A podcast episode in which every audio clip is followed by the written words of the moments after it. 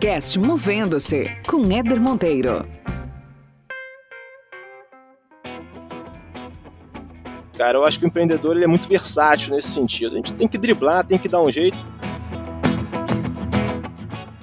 Precisa de muita, muita resiliência para você entrar no mercado, ser um novo entrante, ouvir não. Eu cheguei, pô, isso aí é um negócio que o Brasil tá na nossa hora, né? A ideia de você ir para o melhor mestrado talvez nem seja porque o professor lá vai te ensinar algo muito diferente, mas vai ser porque as melhores pessoas vão estar estudando lá e você vai criar rede de contato com essas melhores pessoas, entendeu? Esse podcast existe para te provocar a enxergar a carreira de outra forma. Meu objetivo aqui é que a cada episódio você termine melhor do que quando começou, com mais conhecimento, com novas ideias, mais autoconsciência e mais inspiração para fazer gestão da sua trajetória profissional. Aproveite e acompanhe a gente lá no Instagram, movendo-se, sem o hífen. Vamos junto nessa jornada.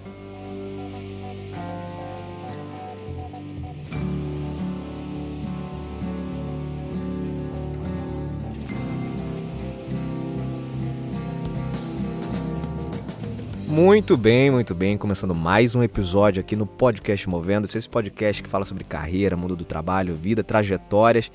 Com muita coisa boa, muito conteúdo bom e algumas biografias super interessantes, porque histórias inspiram, trajetórias reais inspiram, e por isso eu trago meus convidados aqui para compartilhar um pouco dos movimentos que fizeram, dos caminhos que eles traçaram, porque para você que está ouvindo, certamente sempre tem alguma dica que funciona, sempre tem algum insight, uma ideia, alguma coisa que você não tinha pensado e que nesses bate-papos você pode ter essa luz aí e tomar de repente alguma decisão para que você melhore a sua vida profissional, para que você invista um pouco melhor na sua carreira e tenha um olhar diferente para sua carreira também. E eu tenho um cara aqui muito bacana, grande Diogo Alves, pô, um camarada, um cara que eu conheço já há algum tempo, que tem feito projetos incríveis aí, ele vai contar um pouco sobre isso. Diogão, obrigado, viu, cara, por fazer parte aqui do podcast Movendo-se. Que isso, Éder, obrigado aí também você, me dá esse espaço aqui, ansioso aí pelo bate-papo. Maravilha, cara. Olha só, Diogo, para começar do começo, sempre com meus convidados aqui, ou na maioria deles, eu peço para se apresentar sem falar o que você faz. Quem é o Diogo, cara? Diogo hoje fez 40, fez 40 anos nesse ano. Pô, já, cara? Tá no formal, anos, bicho? É, bicho. o pessoal se assusta mesmo. Mas fiz 40 anos nesse ano. Sou, sou de Niterói, nascido, criado aqui, estudei. Fiz a universidade aqui, a UF, aqui em Niterói. Tô casado aí há quase 10 anos. Pai da Mariana, que tá com um ano e 11 meses aqui. Que delícia. E pai, e pai também do Gabriel, cara, que acabou de fazer sete meses. É isso mesmo, Ed. É, Ih, rapaz. É um ano, um ano e pouquinho de fazer, diferença. Imagina fazer é essas tá, contas é, aí. Imagina como é que tá na pandemia aqui, o, a situação, como é que tá. Mas a gente vai levando, o Diogo é um cara easy going também, a gente vai superando aí tudo na tranquilidade, na, na serenidade. Maravilha, irmão, maravilha. O Diogo, você tem uma história, cara, de, de carreira super interessante, né? Você é um cara que navegou aí por diferentes áreas, o que, o que acho super curioso, né? Um cara que já trabalhou em construção civil, que já trabalhou com, com ramo de gastronomia, já foi dono de restaurante, que hoje está com um projeto maravilhoso aí da, da Bivale, que eu quero que você conte um pouco pra gente. Mas fala um pouco dessa tua trajetória, cara, e desses movimentos aí tão, tão atípicos que você acabou fazendo durante a tua jornada de, de vida profissional. Então, eu, eu, minha formação, né, original lá na faculdade foi engenheiro civil. No uhum. curso ainda de engenharia, estava lá fazendo meus estágios em projeto, em obras, é, via aquele cenário ali de obra, construção de prédios e tudo, achava que era um mercado assim, olhava o meu engenheiro ali superior, né? Você olhava aquele engenheiro e falava, poxa, não quero ser isso aqui só, é, é, é uma mesmice, uma coisa assim, pô, eu queria empreender, eu sempre quis empreender, desde muito novo, acho que inspirado um pouco pelo meu pai, que tem isso um pouco dentro dele também, é, e eu decidi começar a construir, assim que eu me formei, Éder. Cheguei, pô, vou construir por conta Caramba. própria. Eu já tinha contato de quem construía, dos empreiteiros, já tinha contato de, de corretores imobiliários para imóveis. Começaram a aparecer aqui, ó, tem um negócio aqui, tem um negócio aqui. Começamos construindo aí pequenas casas, é, coisa pequena. A coisa foi crescendo com o tempo, virou condomínio, virou prédio. Com 26 anos eu estava construindo prédio de 240 unidades. entendeu? É, a coisa subiu muito rápido, foi tudo muito rápido. Sim, sim. E começou a ter um boom muito grande da construção civil aí na, durante a década de dois, mais pro final da década de 2000, 2009, 2010 ali, é, é, com, principalmente quando começaram os financiamentos imobiliários, começou a ser mais assim assertivo, mais, mais parcelas, menores juros, essas coisas, começou a vender muito.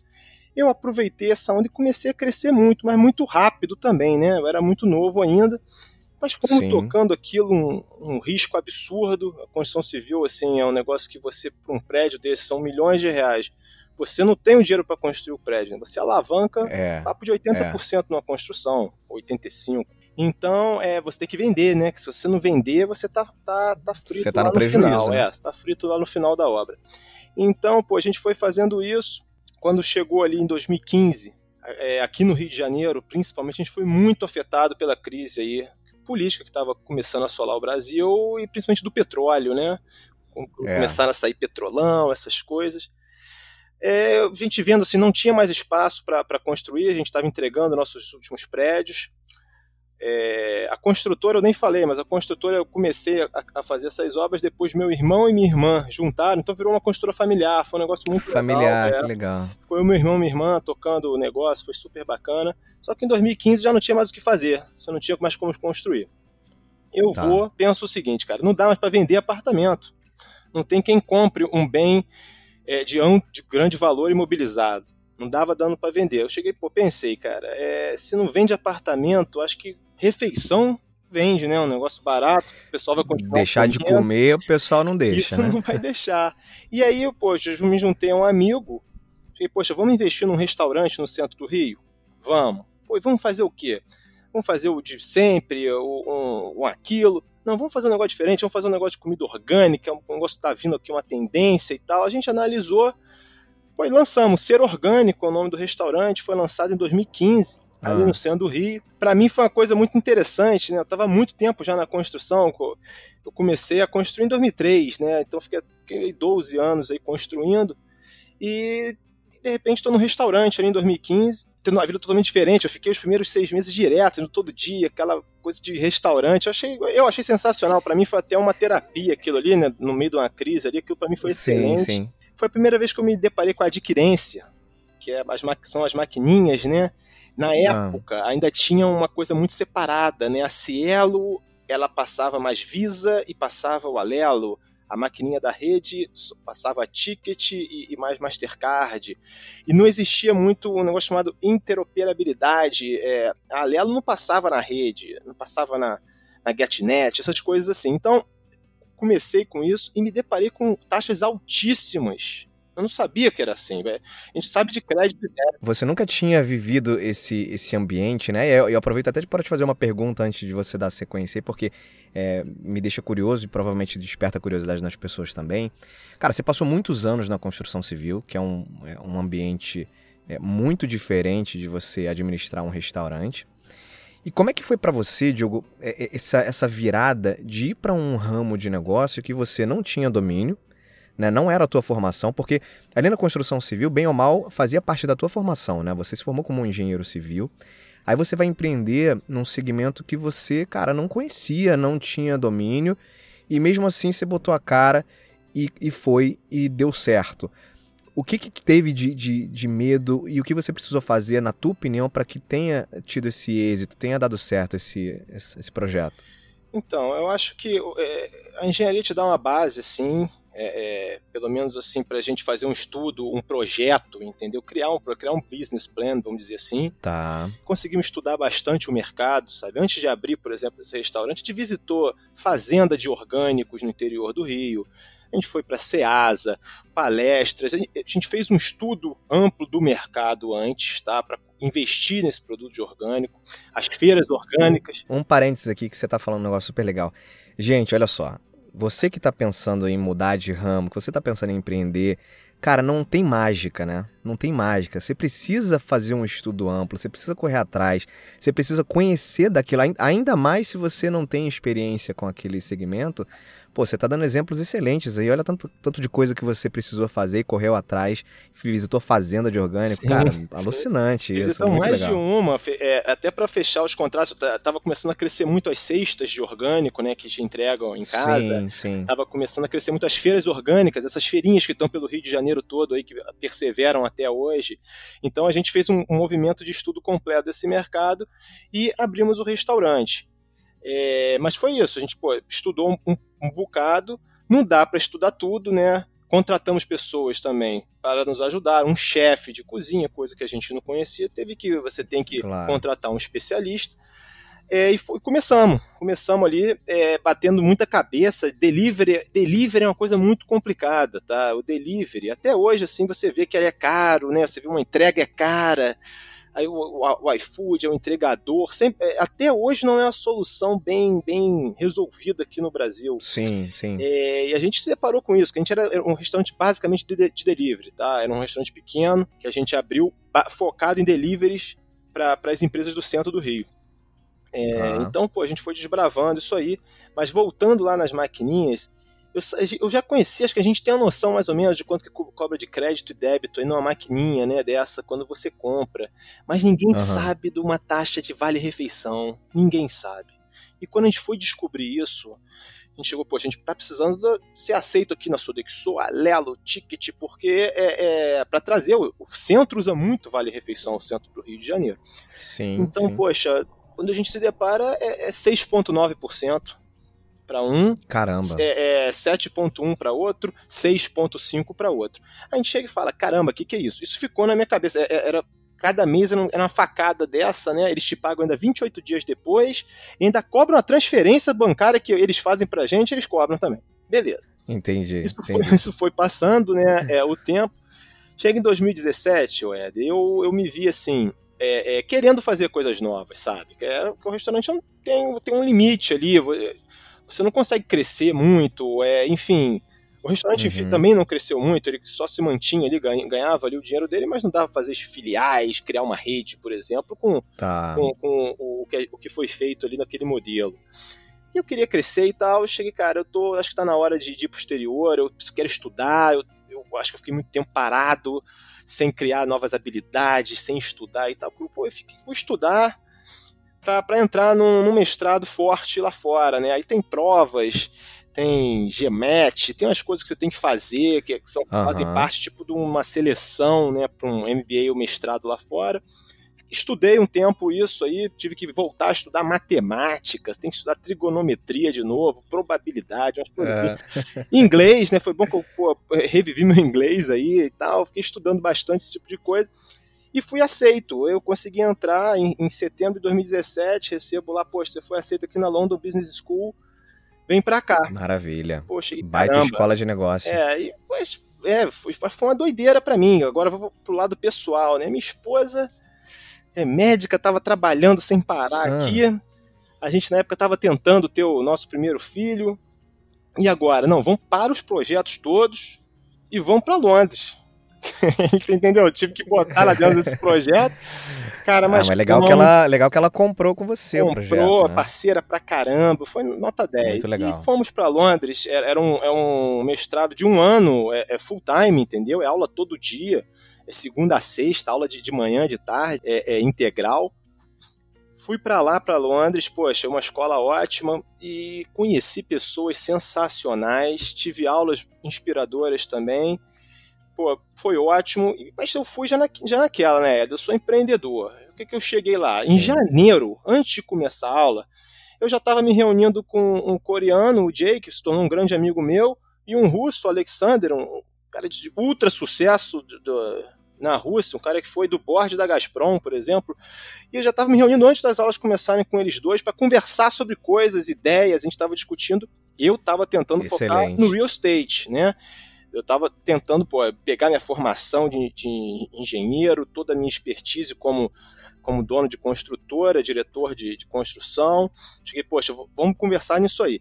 Conversamos sobre isso, isso antes da aula começar. Na aula começando, em janeiro, eu já estava com uma ideia, um produto financeiro que eu nunca lancei. É, é, hum. é, é um produto que eu penso assim, para um financiamento para pessoas com mais idade, que hoje a gente tem um problema ainda muito grande de, de o seguro lá, o, morte invalidez permanente, é muito alto ainda para pessoas de maior idade, o financiamento fica muito complicado. E como a gente está vivendo cada vez mais, eu cheguei, pô, criei esse produto, comecei a pensar, isso em janeiro, a aula começou em janeiro também.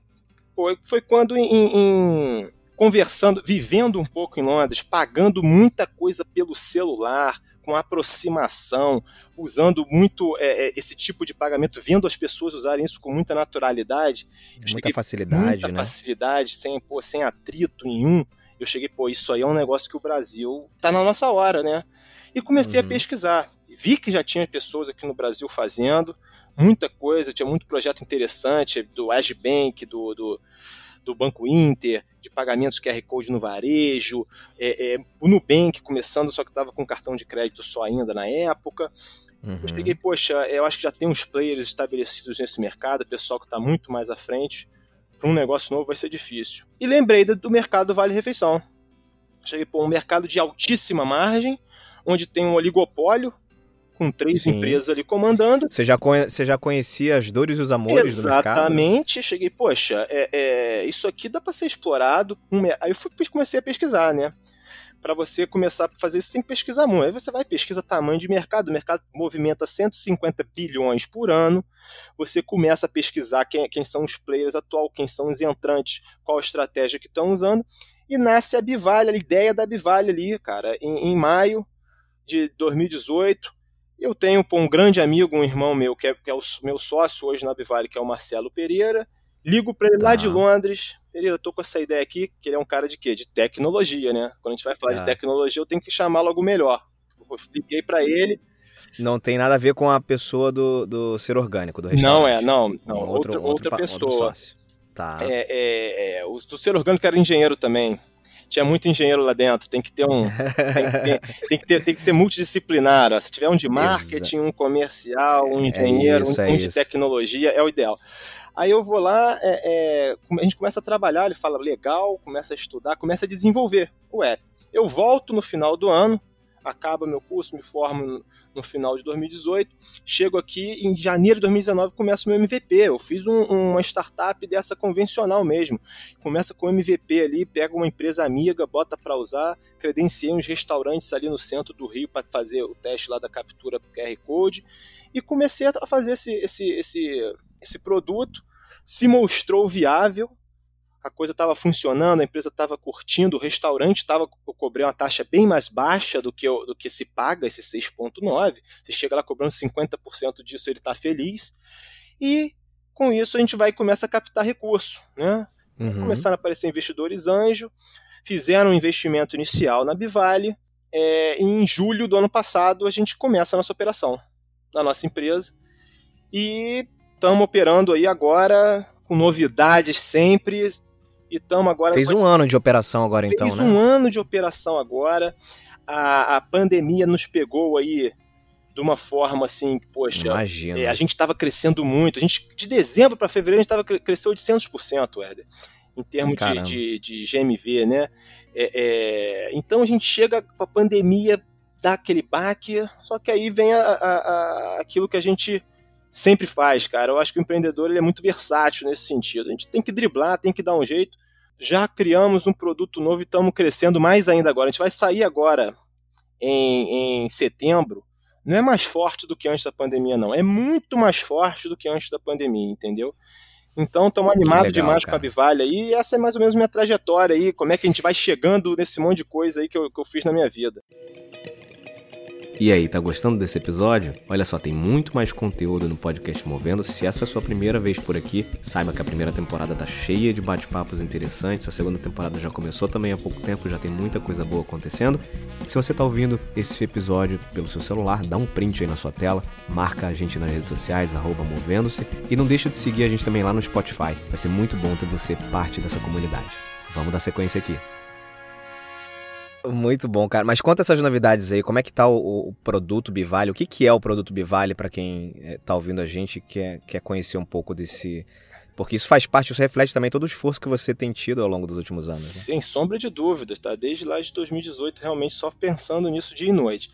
O, Bivale, vamos lá, é uma empresa de tecnologia focada em quê? Em vale benefícios. Ou seja, vale refeição, alimentação, cultura, todos os benefícios que estão contemplados na CLT, a gente ah. oferece para as empresas. Então a gente é um B2B clássico, né, onde você chega e oferece para as empresas o produto e as empresas oferecem para os seus funcionários, eles usam no varejo, usam no restaurante, usam na farmácia, se for um vale farmácia e por aí vai. E as novidades que a gente trouxe agora é que a gente, poxa, a gente agora está com uma aceitação ampla, melhor até do que as empresas tradicionais de vale, porque a gente fez uma parceria com a Elo, ao qual a gente está hum. aceito em todas as maquininhas do Brasil que aceitam a Elo, que, que são maneiro, todas, né? cara. Que é Cielo, Rate, Stone, é. PagSeguro, GetNet. Esse era um, um, um, grande problema que vocês tinham, né? De capilaridade, né? Porque o, o, quando você entra nesse segmento, de principalmente Vale Refeição, na hora que você chega para fazer uma, uma oferta, uma venda para uma determinada empresa, né, no modelo B2B, é, que você chega para sentar com os caras e, e, e, comparar a tua capilaridade com os grandes players, né, Sodexo, é, Ticket, Alelo, os caras estão aí já cadastrados em centenas de milhares de, de, de, locais, né? De estabelecimentos no Brasil. E aí quando você chega ali com um pouquinho ali de, de restaurante, apesar de ter crescido muito, né? Nos últimos, no último ano, mas não é comparável com esses caras, né? Então isso, isso acho que é o grande diferencial desse, dessa nova fase, sim, né? Sim, sim, exatamente. É, por mais forte que a gente estivesse aqui no Rio de Janeiro, que estava fazendo a gente crescer esses 800% que eu te falei, a gente estava muito preso ao Rio de Janeiro, muito preso a clusters, a, a, bairros que a gente credenciou mais. O centro do Rio de Janeiro estava muito forte, a gente era aceito em quase todo o centro do Rio, por exemplo. Só que é, é, você pega uma empresa que tem filiais em outro estado, você pega empresas que são nacionais, você realmente não consegue vender o seu produto. Então a gente estava muito reduzido, né? A gente estava com um universo ali, um horizonte pequeno. Agora, com essa parceria, a gente realmente ampliou os horizontes e não só comparativamente com as outras, ficou maior, porque a gente está mais aceito em mais locais. Os apps de delivery que estão sendo muito solicitados aí na, na pandemia, principalmente, a, a, a gente está aceito em todos. Essas tradicionais ainda não estão. Enfim, tem diversas vantagens aí que a gente está oferecendo, mas a, tem uma principal, que eu acho que isso que fez, que eu estou dizendo que a gente vai chegar agora em setembro, mas muito maior em agosto já foi muito maior, mas em setembro vai ser muito maior mesmo do que, ah. antes da pandemia, que é a flexibilidade essa pandemia está pedindo por isso. A gente que tem conversado muito com as empresas, poxa, vamos pensar. A empresa concentrava todo mundo em um lugar só, no escritório. Agora ela pulveriza isso, as pessoas vão para suas casas, começam a trabalhar de home office. Então, o, o que, que acontece? É, elas precisam de vez em quando, não só de refeição, de repente uma alimentação faz mais sentido. Você chegar, fazer a compra e faz, poder fazer sua comida em casa muito mais barato, você poder ganhar ali um dinheirinho claro. a mais para o funcionário. Então essa flexibilidade ficou muito é, é, é latente agora. Gente, o pessoal está pedindo por isso, o mercado pede por esse produto. E as tradicionais ainda não criaram um jeito rápido e fácil de fazer essa mudança. Né? É, é, geralmente as empresas até pedem janelas. Seis em seis meses você pode mudar, um em um ano. Isso é por conta da inflexibilidade do sistema uhum. da Sodexo Alelo e Ticket. Porque se fosse. Se, porque a empresa vai ter que ficar mudando a todo momento essa coisa ali dentro. A gente está dando autonomia ao, ao usuário. O usuário solicita o que, que ele quer, no mês seguinte já sai dividido do jeito que ele quer. Tá? É algo totalmente assim. É, é, dar autonomia, você tem mil funcionários, você dá autonomia aos seus mil funcionários, em vez de sobrecarregar uma pessoa para ficar coordenando perfeito, o desejo desses perfeito. mil, entendeu? É, é, essa que foi a grande sacada também. E, gente, e esse produto agora realmente está tá explodindo, Ed. A gente está muito animado. Cara, que legal.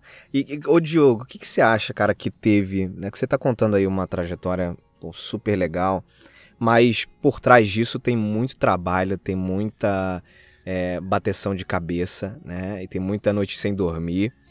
Na tua opinião, né, quando você olha e para trás esses últimos, sei lá, 24 meses, o que, que você considera que foi essencial para você e para o time que está contigo, né, em termos de características, de atitudes, para que vocês conseguissem é, chegar no momento que vocês estão agora, que daqui para frente é, é, só crescimento? Ah, são tantas coisas, né? É, eu acho que começa pelo time mesmo, que você falou, que está comigo sem o time que está comigo, de repente o negócio não teria ido para frente, entendeu? É, é, a gente teria desistido. Juntando desistência, resiliência, precisa de muita, muita resiliência para você entrar no mercado, ser um novo entrante, ouvir não todo dia ali. é, no início de tudo. É, é, então você tem que ter muita resiliência. Eu acho que o meu time é, ele é bem, bem forte nesse sentido, tá? É, além disso, assim, eu acredito que a rede de contatos que a gente Sem criou é, nesses anos, e poxa, eu, isso eu valorizo muito lá o, o, meu mestrado lá em Londres, a minha estadia lá, eu acho que eu criei contatos assim que são valiosos para a vida, porque é um negócio muito íntimo, você fica lá vivendo com as pessoas muito intimamente. Sim. E sim. isso abriu muitas portas para mim, me ajudou a captar recurso, é, me ajudou a conhecer donos de empresa que estão usando, me ajudou em tanta coisa que eu também não posso negar que a rede de contatos é algo que foi muito importante para mim que era algo que eu, eu, realmente nem valorizava assim antes. Acho que meu, se eu passar da construção, posso até falar Ótimo. posteriori. Acho que, poxa, eu, eu não, não, investi muito nisso.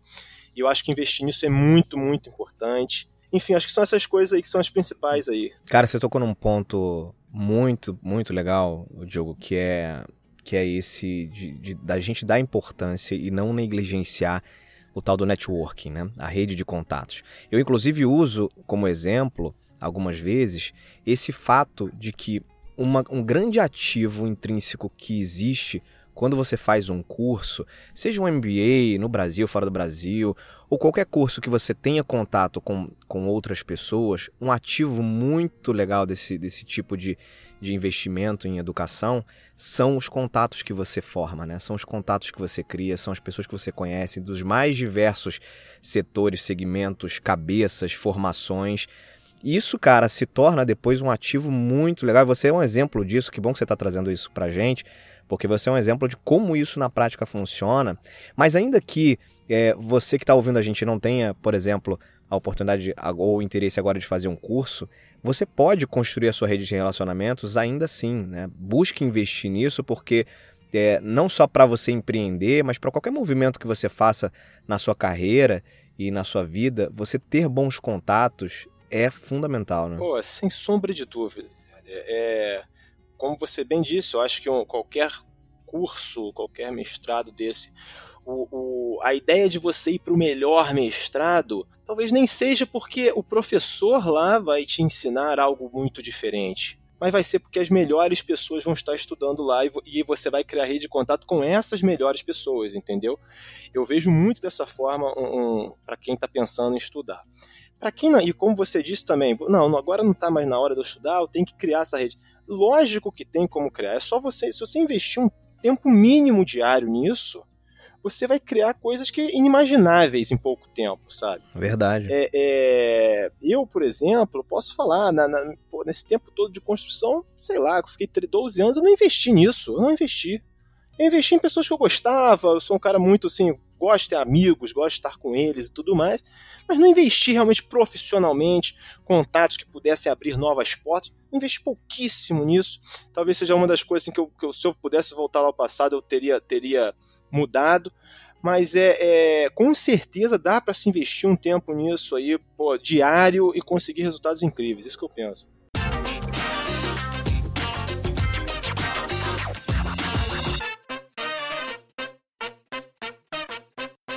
Diogão, vamos para a parte final aqui do nosso bate-papo. Hora do momento movendo-se. Você é um cara que, sem dúvida, estudioso pra caramba, consome muito tipo de conteúdo. Cara, o que, que você tem de recomendação aí? Pode ser um livro, um documentário, um podcast, qualquer coisa que você acha que vale Opa. a pena compartilhar para quem tá ouvindo a gente. Ah, legal. É, então, vamos pensar aqui. É, eu acho que um, um, Antes até do livro, vou falar de algum, alguns livros, mas vamos pensar aqui num, num hack mesmo, uma coisa que eu comecei a fazer tem pouco tempo, tem, deve ter dois, três anos no máximo, ah. que, que, que, eu consegui absorver bem esse hack, cara, que foi o seguinte, de você é, ouvir é, audiobook. Tá? Eu, nunca, eu nunca fui daqueles caras de pô, leituras massivas, né? Aquele cara de exatas, você sabe de exatas, você não é aquele cara de leitura massiva que consegue ler livros e livros. Mas eu vou dizer uma coisa: uhum. o audiobook você consegue ouvir, eu consigo ouvir livros e livros. E para mim foi muito bom. E eu comecei a fazer o seguinte: como eu moro em Niterói, vou ao Rio. É, lá em Londres, por exemplo, estava lá pô, a três estações de metrô da escola, eu ia andando. Aí você faz um exercício físico, você anda lá 30 minutos, 40 minutos, você vai e eu, eu, eu ouvindo.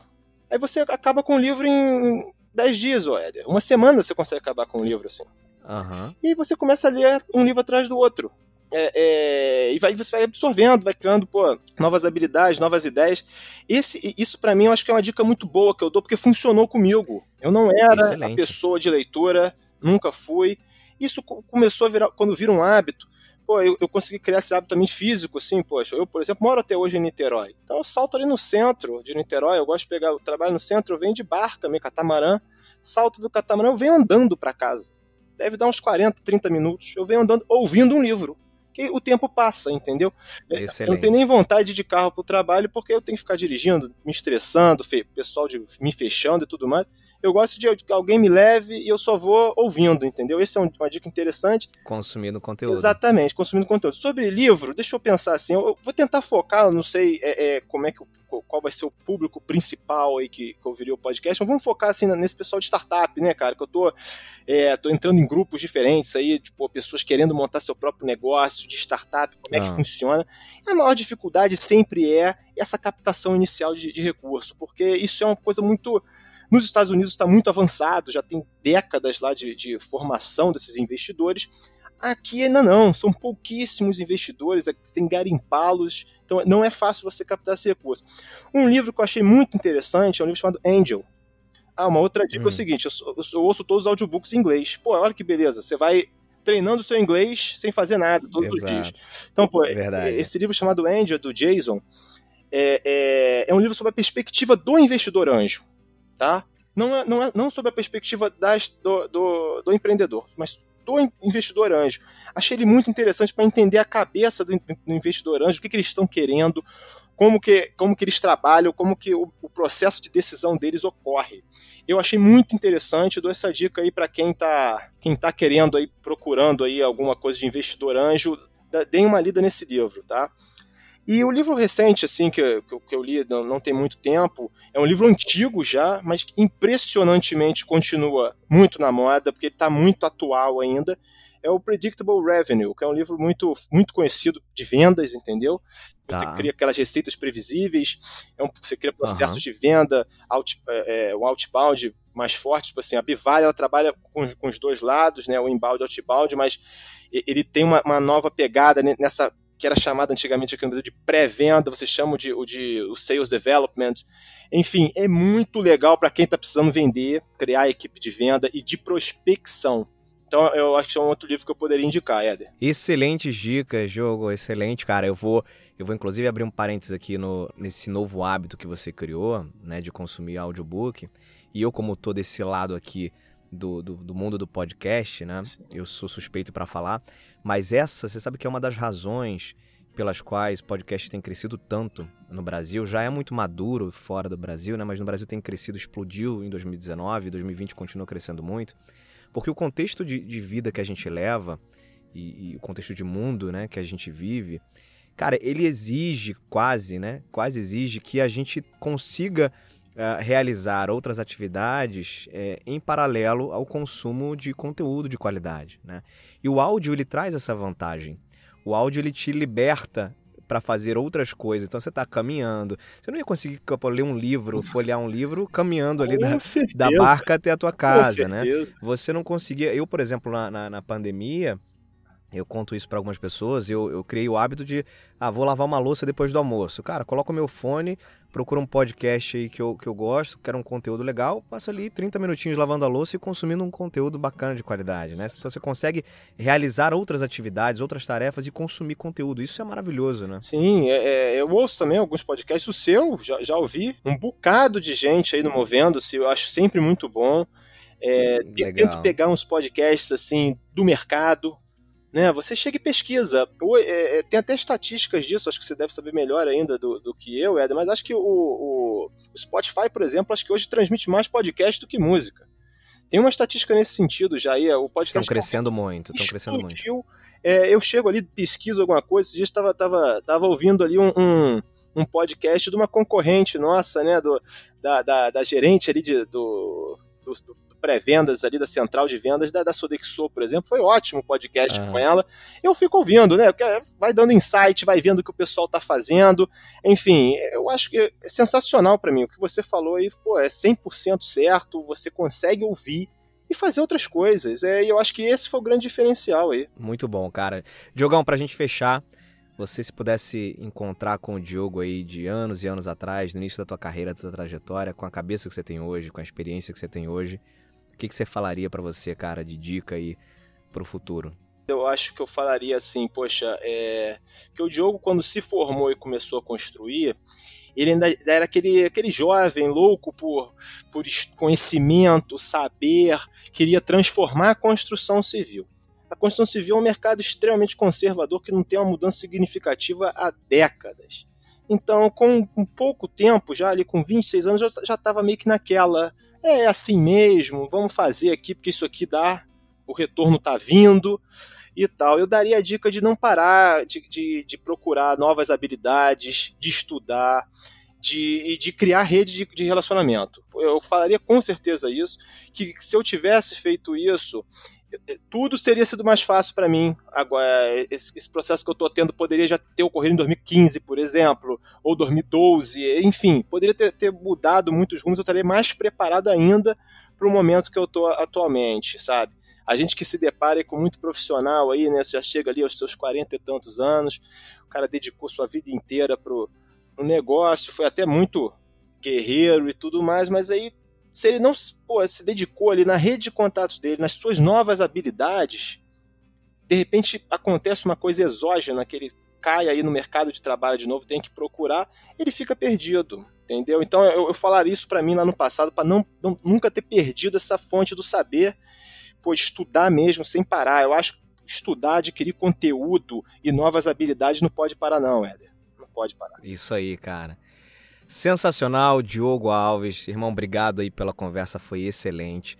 Eu sempre trago aqui um aprendizado depois de cada um desses bate-papos, um aprendizado, um reforço, uma coisa que, que eu tiro como mensagem principal para mim, pessoalmente, dessa nossa conversa é, você citou, eu já tinha anotado aqui para falar no final, você acabou citando agora também na sua, nas suas palavras finais, mas uh, o aprendizado que eu levo aqui dessa nossa conversa, um deles, obviamente, é a importância de cuidarmos das nossas redes de contato, a importância da gente cuidar dos nossos relacionamentos. São eles que fazem com que a gente consiga progredir, são eles que fa fazem com que a gente pense de forma diferente e se conectando com pessoas diferentes, com muita diversidade, com muitas cabeças, sem dúvida as chances de progresso, seja se você vai empreender ou seja se você vai trilhar sua carreira no mundo tradicional, corporativo, como um funcionário, independente disso, a qualidade das suas relações vão determinar muito do seu, do seu progresso na sua vida. Então, obrigado por compartilhar toda essa história. Sucesso demais para Bivale, cara. Tenho certeza que vai arrebentar. Tem muita gente aí envolvida. Tem o Marcos, que é um, um irmão meu também que está aí junto com você nessa, nesse projeto, nessa, nessa jornada aí super bonita que vocês estão construindo. E tenho certeza que só vem coisa boa por aí. Queria te agradecer de novo pelo bate-papo que foi excelente, cara. Pô, Ed, eu que te agradeço aí, o papo foi realmente excelente, nem esperava ser algo assim tão, né? A gente vai conversando, vai falando, de repente é. acaba. É excelente esse podcast, esse tipo de coisa. Espero poder ter ajudado aí alguém com algum insight e pronto aí para qualquer qualquer coisa que precise, qualquer papo, qualquer coisa, a gente está aí, Éder. Maravilha, irmão. Obrigado, cara, vocês. Obrigado pela audiência até aqui. Continuem sempre conectados, muito episódio bom, muita gente boa passando por aqui sendo entrevistada, resenhas, tem mesa redonda, tem coisa boa demais aí já para trás da primeira temporada, já nessa segunda temporada e muita coisa boa vindo pela frente. Obrigado pela audiência de sempre. Se conectem lá com o Instagram também do Movendo-se, arroba Movendo-se. E Diogo, como é que as pessoas fazem para se conectar com você, cara? Quem quiser, de repente, continuar esse papo com você, conhecer um pouco da Bivale, quais são os contatos aí? Então, comigo é no LinkedIn, tá? É, procura, me procura lá, se mandar mensagem eu vou responder, eu não deixo mensagem sem, sem resposta lá, até por essa esse é o trabalho que eu acho da rede de contato tem que ser feito, a gente tem que conversar, tem que, a gente tem que disseminar o que a gente sabe, procurar o que a gente não sabe, que é isso que vai criando relacionamento com, com novas pessoas, novas ideias. É, e com a Bivale, poxa, eu peço que acessem lá o nosso site, o bivale.com.br, só clicar lá no Quero Saber Mais, preencher um formulário que a gente entra em contato com vocês imediatamente. É isso aí, pessoal. Vamos ficando por aqui. Até uma próxima. Beijos e abraços. Até mais.